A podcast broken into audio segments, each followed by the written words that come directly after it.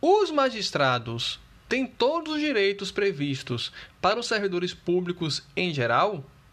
Nesta unidade de aprendizagem, direitos e deveres funcionais da magistratura, verificamos que não. É que, segundo o Supremo Tribunal Federal,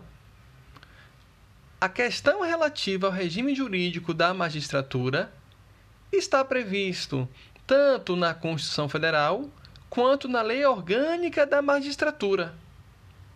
De sorte que, a princípio, não são extensíveis aos magistrados os direitos previstos nos estatutos do respectivo ente federativo,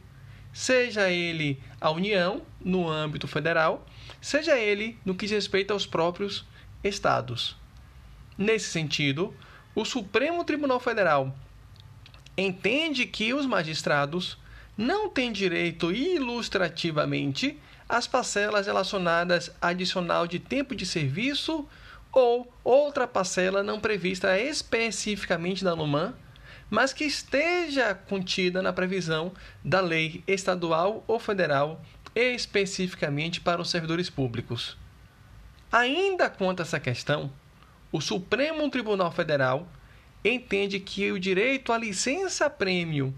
previsto em algumas normas estaduais para os seus servidores do respectivo estado também é um direito que não é assegurado ao magistrado por se tratar o rol constante na LOMAN, no que diz respeito a direitos e vantagens, um rol a princípio taxativo. Vimos ainda nessa unidade a questão relativa às garantias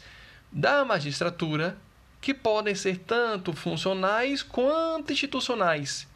Vimos também questões relativas à própria independência na magistratura e como essa independência deve ser interpretada